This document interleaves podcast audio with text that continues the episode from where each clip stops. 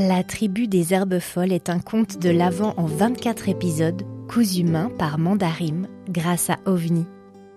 Chapitre 19 Présentation À ce moment précis, Una éclate de rire.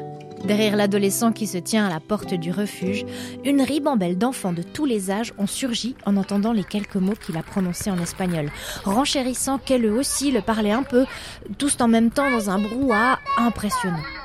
Una murmure quelques mots à l'oreille du gardien de la porte, qui s'empresse de les laisser passer, et on installe rapidement Mati à côté du poêle qui ronronne déjà, une couverture sur les genoux et un sac de couchage déployé sur les épaules.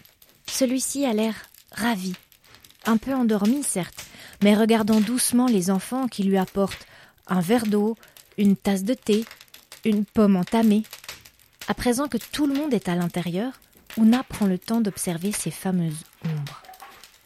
Il y a là le grand garçon aux yeux noirs, six autres enfants d'âge différents mais tous plus jeunes que lui, un vieux monsieur coiffé d'un chapeau sans bord, ainsi qu'une ombre qu'elle n'arrive pas à distinguer, couchée sur la vieille banquette de l'autre côté du fourneau, sous la fenêtre.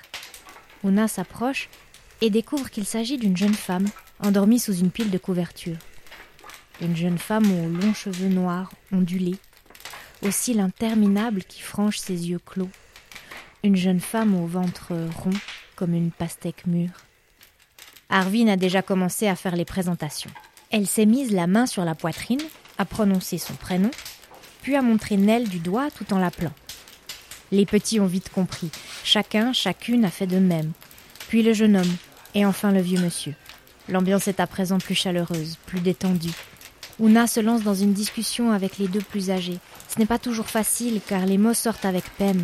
L'espagnol n'est la langue maternelle de personne ici, et il faut parfois combler avec des gestes, des mimes, des dessins griffonnés sur un bout de papier pour pouvoir se comprendre au mieux. Au final, la situation se clarifie, et la tribu comprend petit à petit le long périple que celles que les grandes personnes appellent ombre ont vécu jusqu'ici, tout en haut du col, au refuge.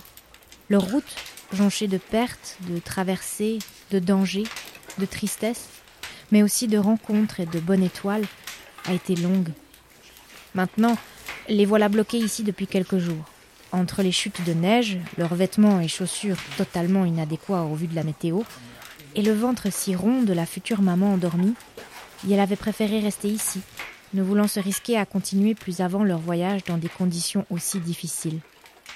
Et en même temps, la peur restait leur compagne, car rester ne voulait pas dire ne rien risquer. La tribu des herbes folles est une coproduction Mandarim et OVNI. L'histoire a été écrite, enregistrée et réalisée par Amandine Berger durant sa résidence à OVNI. La musique est de Victor Music. Si vous avez aimé ce podcast, parlez-en autour de vous et laissez-nous plein d'étoiles. Ça nous permettra de raconter à encore plus d'oreilles, petites ou grandes, de belles histoires. En attendant la suite, vous pouvez toujours nous retrouver sur Instagram, at mandarim avec 3 M. Merci pour votre écoute et à demain.